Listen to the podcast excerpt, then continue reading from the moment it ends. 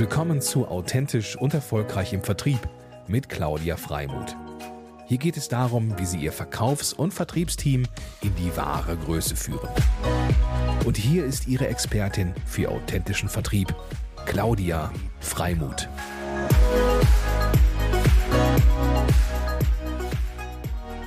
Tobias Krüger, herzlich willkommen zum Mutmacher-Podcast für authentischen Vertrieb. Ich lade hier immer sehr, sehr gerne mutmachende Menschen ein. Und ähm, wir haben uns ja, ja irgendwann mal kennengelernt auf einer tollen Veranstaltung einer Handelskammer, ähm, eines Handelskammer-Events. Äh, seitdem verfolge ich, ähm, sag mal so, deine Tätigkeit und auch die Otto Group. Ähm, und finde es jetzt ganz großartig, dass wir hier zusammenkommen, weil ähm, wir jetzt das öftere Mal mit uns ausgetauscht haben und ich auch deinen deinen Austausch unwahrscheinlich inspirierend finde. Ähm, und insofern herzlich willkommen und ich freue mich, dass du da bist. Ja, vielen lieben Dank, dass ich da sein darf und vielen lieben Dank für die nette Intro. Ja. Ähm, ja, du hast einen ganz, ganz spannenden Job gehabt, muss man ja tatsächlich sagen. Es ist ja brühwarm, dass du ähm, ja bei der Otto Group gar nicht mehr bist, wo du ja, ich glaube, elf Jahre lang warst ähm, als Bereichsleiter für den Kulturwandel 4.0 ähm, da unwahrscheinlich spannende Sachen machen durftest, äh, auf die wir natürlich gleich noch eingehen. Ähm, ja, aber vielleicht nochmal aus deiner Sicht, ähm, was umfasst denn dein Job oder was war sozusagen in den letzten Jahren sehr bewegend, was du da gemacht hast? Das stimmt, genau. Zum 1.10. bin ich raus und habe da tatsächlich die letzten Jahre mit meinem Team den Kulturwandel in der Autogroup vorangetrieben. Das heißt vor allem geguckt, wie kann man eigentlich die Beziehungsqualitäten so stärken, dass das Potenzial diese äh, sehr bunten und sehr breit aufgestellten Autogroup äh, am besten zum Tragen kam, um den Herausforderungen der Digitalisierung gerecht zu werden. Und nebenbei habe ich noch ein paar andere Sachen gemacht. Ich bin Beirat gewesen, zum Beispiel für den Teil in Japan, ähm, habe ein äh, Projekt gemacht, um Organisationsentwicklungen zu, ähm, ja, voranzutreiben, das Projekt Sirius und bin auch sehr aktiv gewesen im Kulturwandel Kollektiv. Das ist so das Netzwerk gewesen, um zu gucken, wie wir branchenübergreifend eigentlich Veränderung ähm, gestalten können. Und ich bleibe natürlich meinem Herzensthema äh, treu und habe auch ähm, jetzt noch das große Glück, viele Menschen und Organisationen bei der digitalen Transformation und eben auch dem kulturellen Wandel dann begleiten zu dürfen, aber jetzt eben unter eigener Flagge. Ja, sehr gut, sehr gut. Ja, das freut mich ganz besonders, weil ähm, da haben wir bestimmt auch nochmal, ich als Selbstständige, äh, bestimmt zukünftig einen netten Austausch zusammen.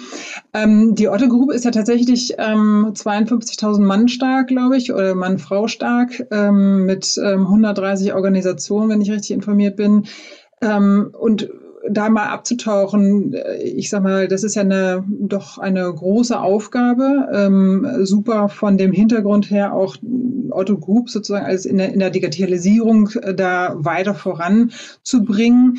Ähm, wie, was waren aus deiner Sicht sozusagen die Erfolgsfaktoren, warum das jetzt in den letzten Jahren geglückt ist? Ich glaube, dass die Otto Group ganz gut verstanden hat, ähm, digitale Transformationen holistisch zu betrachten. Und holistisch meint an der Stelle, dass du dir tatsächlich überlegst, was will ich inhaltlich eigentlich machen? Das machen ja viele Unternehmen. Ne? Also viele machen sich Gedanken, was, was will ich eigentlich inhaltlich in so einer digitalen Welt tun? Und dieses, diese Was-Frage hat die Otto Group aber weitergedreht und hat dazu noch gesagt, warum braucht eigentlich diese digitale Welt die Otto Group? also diesen klassischen Purpose für sich definiert und dann die letzte Dimension ähm, sich noch überlegt, wie wollen wir in dieser Welt eigentlich sein? Mhm. Und diese Sein-Frage ist natürlich die, die sehr, sehr stark auf Kultur abgezielt hat, wo man nämlich sich fragt, ähm, wie wollen wir miteinander umgehen, woran merkt man das denn eigentlich? Ähm, und, und, das musst du alles tun, um am Ende diese Was-Welt bedienen zu können. Also es reicht nicht zu sagen, wir wollen, ich stimme rum, irgendwie der, der, der tollste Online-Shop der Welt werden, sondern musst ja auch die Menschen befähigen, dahin zu kommen. Weil am Ende natürlich die, ähm, also kannst du dir noch so viel überlegen, sind ja die Menschen, die das machen. Und dieses Machen ist ja das, wo es entscheidend wird. Und das war sicherlich was, was die Autogroup sehr gut hinbekommen hat, über diese drei Linsen oder über diese drei Perspektiven auf die Digitalität, äh, Digitalisierung zu gucken und eben zu definieren, was wollen wir tun, warum wollen wir das machen und wie wollen wir es dann eigentlich da inhaltlich auch aufstellen. Ja, super cool. Und bist du eigentlich ähm, da reingekommen, als die Entscheidung feststand oder warst du auch Mitinitiator, der gesagt hat, hey, hier müssen wir uns, müssen uns irgendwie bewegen?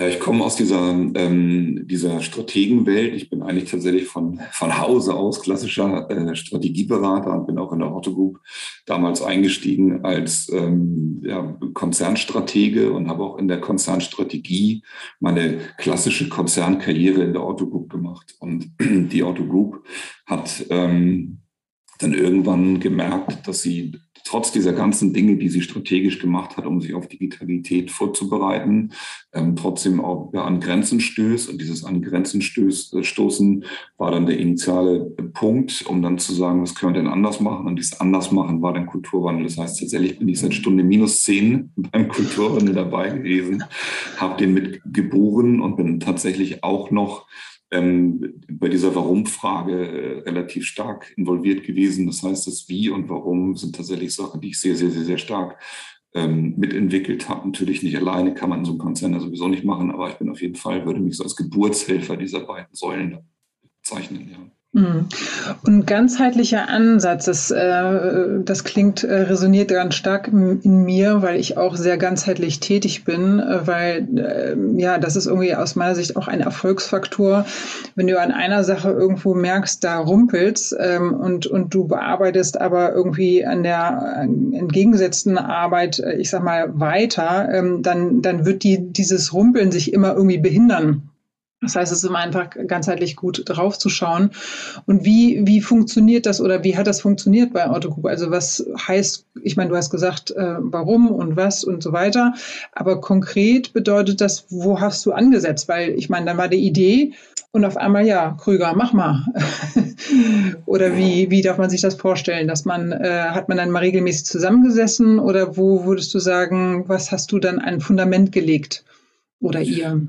Na, ich glaube, es sind unterschiedliche ähm, Themen gewesen. Das erste ist ja, dass so, und das ist ja in der Autogroup eher so 2015, 2016 gewesen, dass man gemerkt hat, dass man an vielen, vielen Stellen ähm, strategisch tatsächlich den Herausforderungen der Digitalisierung gar nicht mehr begegnen kann mit der gleichen Kultur. Ne? Das ist da die Kernerkenntnis. Die Erkenntnis haben relativ viele Unternehmen ja auch mittlerweile spätestens nach Corona in der, in der gesamten deutschen Unternehmerlandschaft, glaube ich.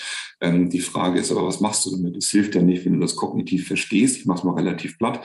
Viele Menschen sagen dann, oh, das ist aber wirklich doof. Wir dürfen hier eigentlich gar nicht mit dem Silo arbeiten.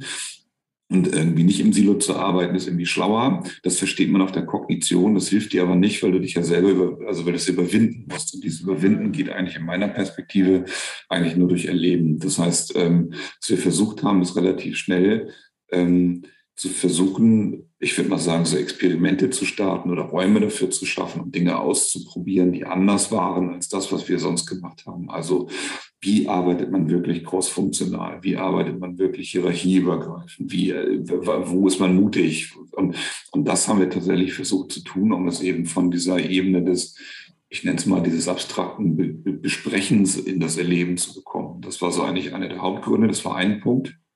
Der zweite Punkt ist gewesen, dass es sicherlich ganz zentral gewesen ist, dass man dieses, wie wollen wir sein, ausgehandelt hat dazu. Also was ist denn das, wie wir sein wollen?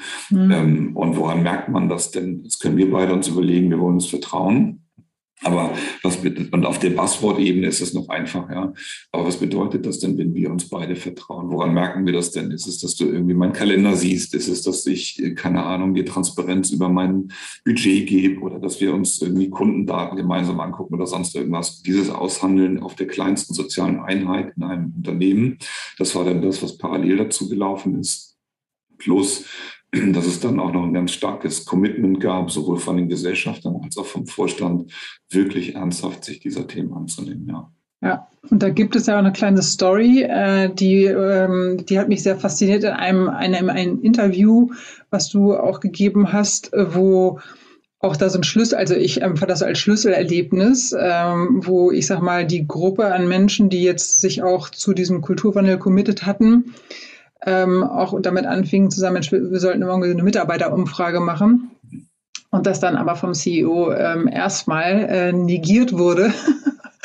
Erzähl uns doch mal kurz die Geschichte, weil die so schön ist, wenn, wenn du magst.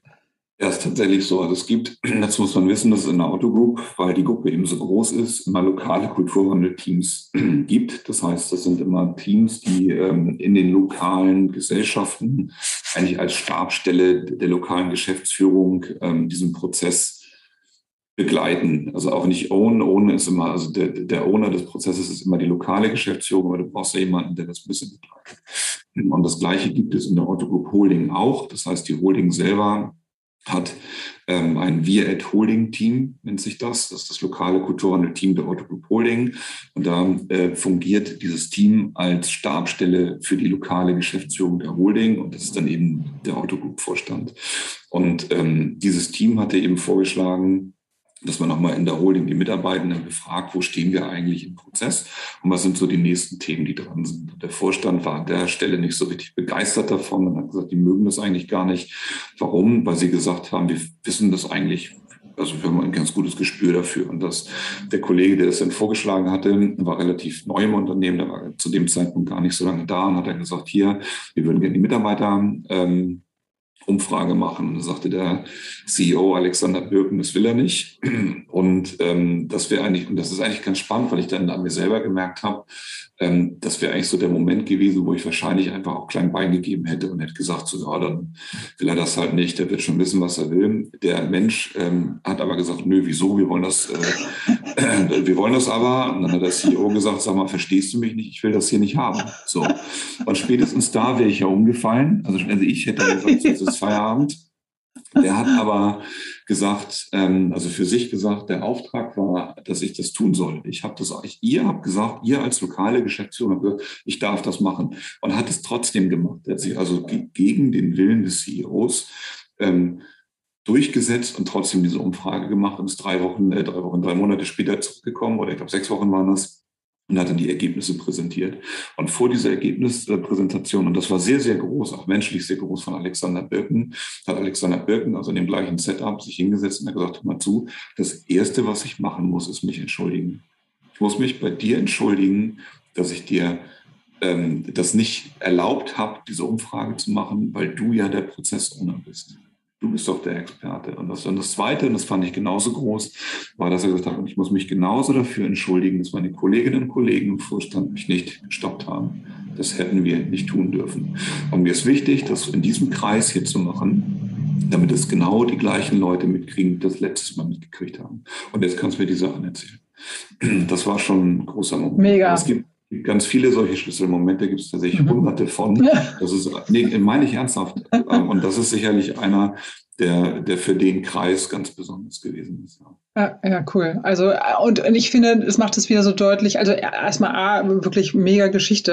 Äh, Hut ab auch. Ähm, vor, vor der Einsicht äh, und letztendlich auch dem Umgang damit äh, mega, ähm, weil damit steht und fällt alles. Also das sind ja, glaube ich, auch deine Erfahrungen, dass wenn äh, Management oder Vorstandsebene es nicht trägt, dann kannst du, äh, brauchst diesen Prozess einfach nicht an, äh, anfangen. Ne? Das ja. ist eigentlich egal, mit was du initiieren möchtest glaube ich, also ist zumindest meine Erfahrung in den letzten zwölf Jahren, ähm, muss irgendwo vom Management getragen werden, weil sonst hat das eben nicht die Stabilität und die Wirkung.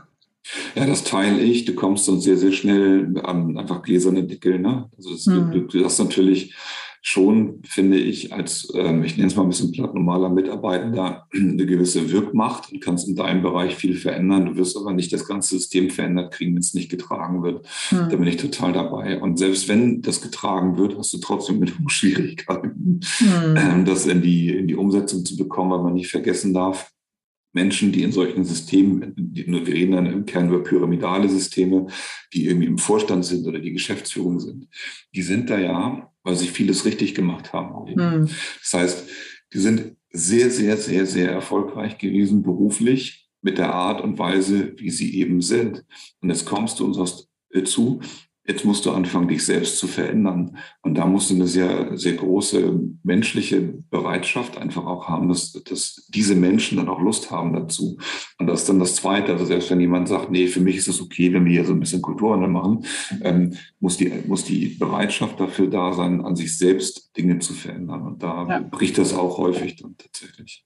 Ja, und oft sind es ja dann auch Lippenbekenntnisse, ne? Also man irgendwie so kognitiv, man möchte ja, ja, ja, das machen wir, aber das ist dann eine ganz andere Nummer, äh, ob du das mit dem Herzen auch wirklich willst, ne? Aber du hältst es nicht durch. Das ist meine Erfahrung. Also wenn du ähm, auf der Ebene von Kultur, ähm, ich bin mal ein bisschen platt, ja, da bist du so nackt im, im Top-Management, weil du dich nicht auf eine Bühne stellen kannst und sagen kannst, hier geht es um Vertrauen und dann gehst du in dein Hinterzimmer und schreist alle Leute zusammen. Du, du, du, du, du schaffst es nicht, 24 Stunden am Tag diese Rolle zu spielen. Du bist so mhm. einfach mhm. ähm, zu, zu durchschauen. Und selbst der, also selbst der, der tumpeste Mitarbeiter, der Mensch, der wirklich ähm, am, am stumpfesten ist, die spüren, wenn sie verarscht werden auf Deutsch. Mhm. Und gerade auf der Ebene, wie begegnet man mir? Da sind Menschen so feinfühlig und haben so mhm. viel Gespür oder andersrum, die Organisation ist so schlau, dass man das nicht durchhält. Ja. Und deswegen ist es ähm, mit Lippenbekenntnissen sind die auch so gefährlich, weil die am Ende dazu führen, dass die Glaubwürdigkeit in einen realen Prozess erodiert. Also wenn man wirklich ähm, sagt, wir wollen hier was verändern und nichts tut, das ist ja das, was in den meisten Unternehmen auch real passiert, dann sind die Kisten für die nächsten zehn Jahre verbrannt weil da mhm. keiner Bock drauf hat. Das hat auch, da haben alle tausendmal erlebt, die kennen das alle, die wissen auch, was man machen muss, um sich da so durchzu ähm, lavieren irgendwie, aber das ist ganz, ganz, ganz, ganz gefährlich. Mhm. Und apropos Wirksamkeit, ähm, da habe ich ja auch nochmal von dir ein Statement gehört, dass, ähm, dass sich das so dargestellt hat, dass ich sag mal fünf Prozent so zu Anfang äh, irgendwie äh, on board waren oder irgendwie zu motivieren waren oder eben Bock drauf hatten, begeistert von der Idee, irgendwie auch äh, Dinge zu verändern. Äh, und dann, ich glaube, 80 Prozent waren es, die dann gesagt haben, okay, ähm, wir schauen mal und gucken so. Ähm, und dann gibt's halt nochmal einen Rest, der, der eher mit verschränkten Armen da waren. Und ähm, das fand ich ja dann auch nochmal spannend von dir, dieses Statement, dass äh, oder die Erkenntnis, äh, die fünf Prozent wirklich on fire zu haben und mit denen zu arbeiten, äh, um dann eben entsprechend die weiteren irgendwie dazu zu bekommen. Ähm, ja. Und das ist auch was, was, mhm. was sehr stabil ist. Also das ist was, was ich ähm, in vielen, vielen, vielen Unternehmen auch außerhalb der Otto Group sehr, sehr stark gesehen habe weil du eigentlich kommst aus, einer, aus einem Persönlichkeitsmerkmal. Es geht also darum, wie neugierig bist du, wie viel Unsicherheit hältst du aus, wie gut schaffst du dir auch selber Strukturen oder Orientierung. Und das ist etwas, was sehr viel stärker in einer Persönlichkeit verankert ist, als äh, in sowas wie zum Beispiel Hierarchie oder Betriebszugehörigkeit oder Geschlecht mhm. oder Position. Ne? Ja. Und das war für mich vor allem eine Erkenntnis, ähm, weil das einfach so frustrierend war. Ne? Also weil das, was du typischerweise in großen Konzernen machst, und das habe ich am Anfang ja auch gemacht, ist, dass du eben auf Roadshow gehst, du gehst überall hin, stellst sie auf die Bühne, rufst Chaka, jetzt ist aber wirklich alles anders, guckst in irgendwie so eine graue Masse und die kratzt sich am Kopf und sagt so, ja, mal gucken, wann der wieder weggeht. Und damit, ja, das ist ja die Realität, das passiert ja die ganze Zeit. Und damit bewegst du aber nichts. Und, und dann ist es für mich sehr, sehr stark gekippt in einen Anstatt mich zu konzentrieren, darauf Leute zu motivieren, irgendwas zu tun, gehe ich lieber zu den Leuten, die so Bock haben und baue echte neue Realitäten. Und das war sehr viel attraktiver für die, für diese graue Masse. Ich bleibe mal ein bisschen mhm. stumpf, ja, für diese, weil die gesehen haben, ah, guck mal, da geht es gar nicht zum Reden, es geht ums Machen. Und das mhm. geht wirklich ist. Und das und das war dann das, wo es tatsächlich dann auch irgendwie wieder ins Erleben gekippt ist und Leute irgendwie gesehen haben, dass Dinge real sich verändern. Und dieses reale Verändern ist dann attraktiv. Und das ist für mich stehen geblieben. Es geht am Ende nicht darum, was man für Absichten erklärt. Wir bewerten gerade in so großen Organisationen viel nach Absicht. Wir haben die Absicht. Ja. Es geht ums Tun und ums Machen. Und wenn du das Tun und Machen hinkriegst, dann brauchst du die Absichten auch nicht mehr. Ja, mega, mega. Also Erlebnis ähm, kann ich voll unterschreiben mitmachen, äh, mit, äh, ja, ich sag mal, einbeziehen, engagieren, auf Augenhöhe begegnen, dann bewegst du wirklich was. Also dann kommst du wirklich ins Tun. Und nur so, glaube ich, ist da einfach auch der größte Lerneffekt für alle Beteiligten. Und äh, selbst wenn man irgendwie dem gedacht hat, Mensch, man geht in die Richtung und es, äh, es bildet sich eine Rechtskurve, ne, ist genauso fein ähm, aber das ist, äh, ist auch meine Erkenntnis. Ja, du entkoppelst vor allem was, ne? Also was du gerade sagst, du hast ja typischerweise auch gerade in Konzernumfeldern eher so projektartiges Arbeiten. Also bei Projekten hat man gelernt, die dürfen nicht scheitern. Also alle Ampeln sind immer auf grün. Wenn es mal richtig schlecht läuft, gibt es auch mal eine gelbe Ampel, aber eigentlich rot ist da nie irgendwas. Also in, in diesem Setup entsteht aber wenig Möglichkeit zum Lernen, weil du eben nicht scheitern darfst. Mhm. Und Deswegen ist es eben, finde ich, ähm, ganz schlau, solche Prozesse eben als Prozesse zu begreifen. Und dann kannst du viel, also entsteht Spielmasse, weil du sagen kannst, guck mal, ähm, wir üben jetzt zum Beispiel crossfunktionales Arbeiten. Das wollen wir eigentlich lernen. Es geht also ums Lernen und nicht um den Inhalt.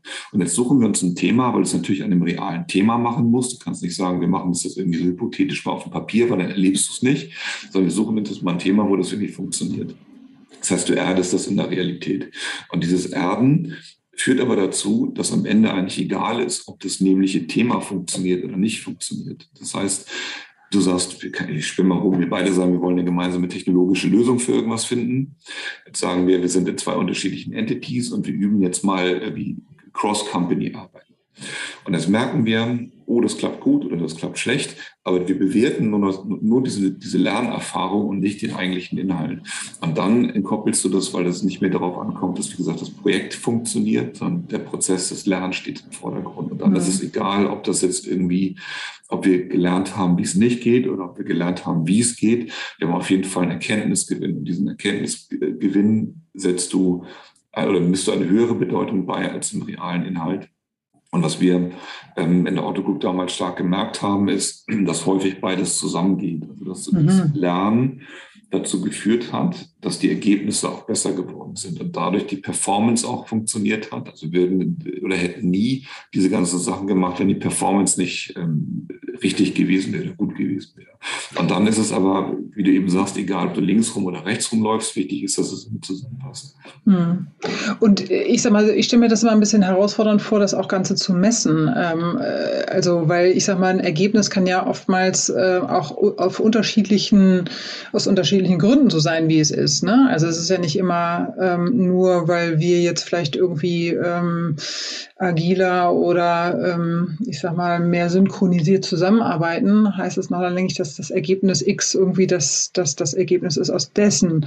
Äh, Frage ist, wie, wie habt ihr das gemacht oder wie konntest du dir sicher sein, dass das halt auch aus dieser neuen Zusammenarbeit dann entstanden ist? Die kann man sich nicht sicher sein, bin ich mhm. ganz offen, weil es gar nicht gut korreliert. Ne? Du kannst natürlich auf einer auf einer Ebene eines, eines Arbeitsergebnisses empirisch dir das angucken. Da bist du in den klassischen betriebswirtschaftlichen Kennzahlen wie Lead mhm. Times oder Durchlaufzeiten oder Kosten oder Qualität oder sowas. Das kriegst du natürlich gemessen. Du kannst sagen, weiß ich nicht, weil wir jetzt irgendwie miteinander anders gearbeitet haben, ähm, ist die Durchlaufzeit besser geworden oder sowas. Das kriegst du schon irgendwie hin. Ne? Oder du kannst mhm. auch Produktivitätskennzahlen heranziehen. Ähm, aber was jetzt ursächlich dafür war, das ist natürlich ein bisschen schwieriger. Ja. Ähm, die Auto Group hat das anders gemacht und das finde ich auch ähm, ganz schlau und das ist auch eigentlich gemein. Natürlich finde ich das schlau, weil ich das damit entwickelt habe. So. Ähm, wir haben angefangen, ein Narrativ des Gelings zu schreiben. Also Aha. es ging gar nicht darum zu sagen, wir messen jetzt dieses oder jenes. Wir haben auch viel gemessen, muss man ehrlicherweise sagen. Aber wir haben auch gesagt, guck mal, welche Projekte, welche Inhalte welchen Impact auch für Endkundinnen und Endkunden haben wir eigentlich erzeugt, in dem Wissen, dass das Projekte sind, die wir in, also in einer, ich nenne es mal bewusst, in einer alten Kultur nicht geschafft hätten.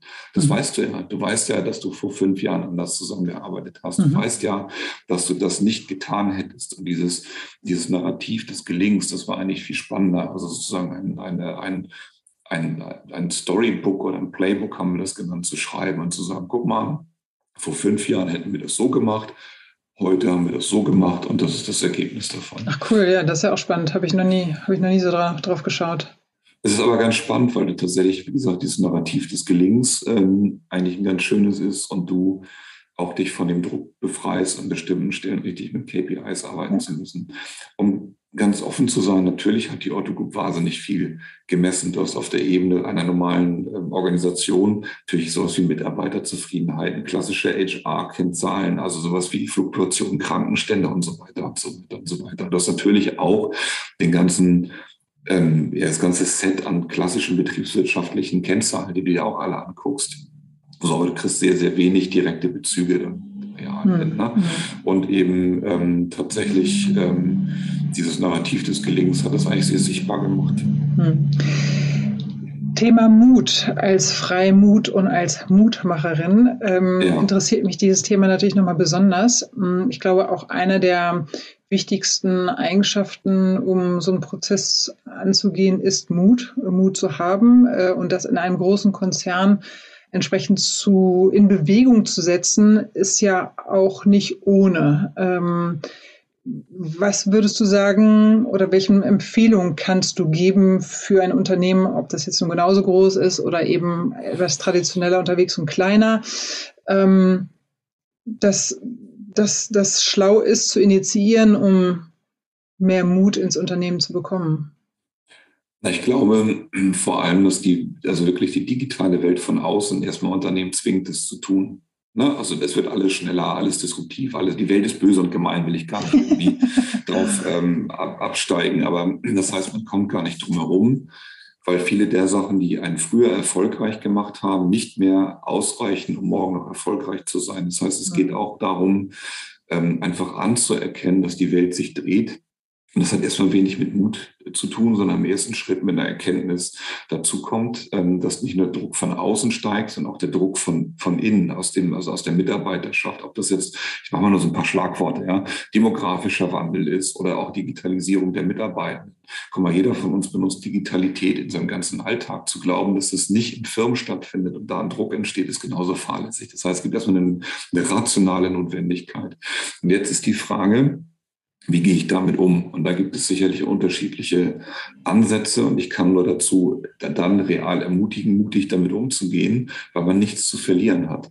Gerade wenn man das so macht, dass man sehr, sehr abgegrenzte Räume nimmt. Also das Ziel ist ja auch in der Autogroup immer gewesen, das Risiko zu mitigieren. Man hat ja nicht ähm, den allergrößten, den allerwichtigsten, den, den, den also das, das Wesentlichste, äh, die wesentlichsten Geschäftsprozesse direkt alle auf links gedreht. Das ist ja Bullshit.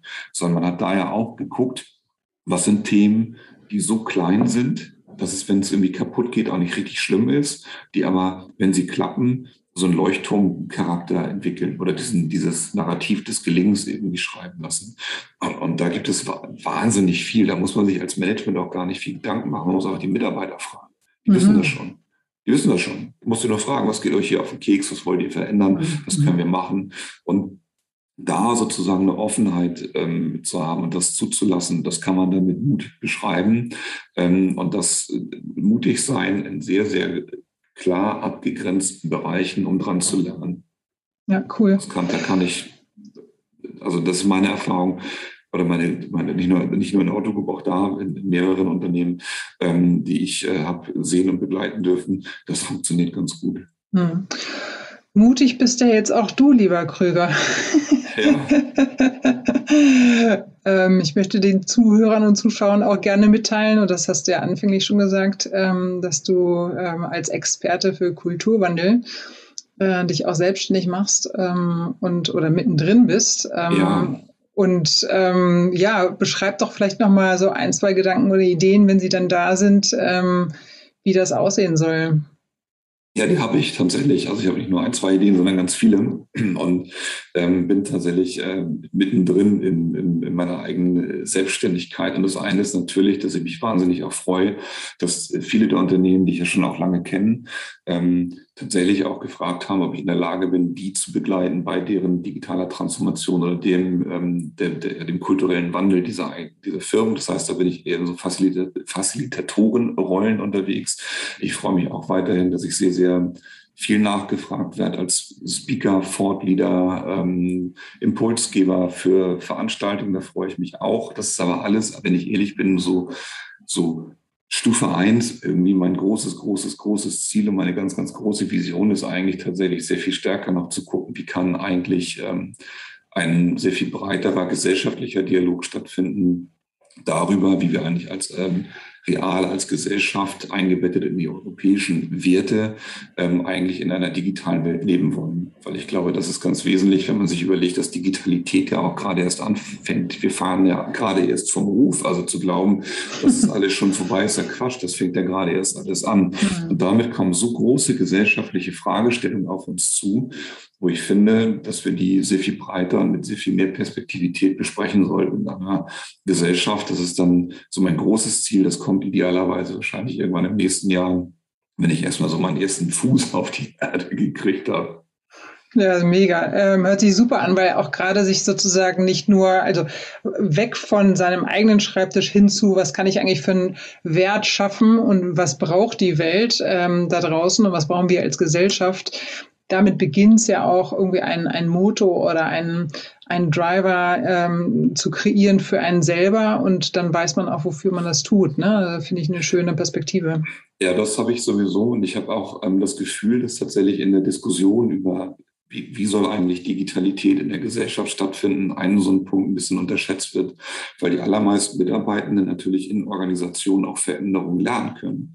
Das heißt, eine Organisation als Ort, um Veränderungen zu lernen und das zu übertragen in die Gesellschaft, das ist was, was ich tatsächlich ganz spannend finde, weil man mhm. viel heute ja Digitalität bespricht oder Veränderungen bespricht, immer so in so, ich nenne das mal auch da in so ein bisschen Silos, ne? Also wie soll Schule aussehen, wie soll Politik aussehen, wie soll Staatswesen aussehen? Und auch da finde ich, gibt es sehr viel mehr Gemeinsamkeiten, als vielleicht ähm, heute so diskutiert wird. Aber wie gesagt, das ist eher so für mich nach vorne gebeamt. sehr schön. Lieber Tobi, ganz, ganz lieben Dank äh, für den tollen, inspirierenden Austausch. Ähm, ich bin auch so ein bisschen über meiner Zeit, ähm, sehe ich gerade, aber das hat mir mega viel Spaß bereitet und ich glaube, sehr viele schöne Mehrwerte für den Zuhörer und Zuschauer gegeben. Vielen Dank, ich danke dir. Drücken wir, ich spreche gerade mal im, im Konsens wahrscheinlich mit Zuhörer und Zuschauer, äh, dir ganz doll die Daumen für ähm, den, den Start. Und ähm, ja, ich freue mich, mit dir weiter im Austausch zu bleiben. Und dann äh, würde ich sagen, auf bald. Dankeschön. Danke dir. ciao, ciao. Bis dann. Tschüss.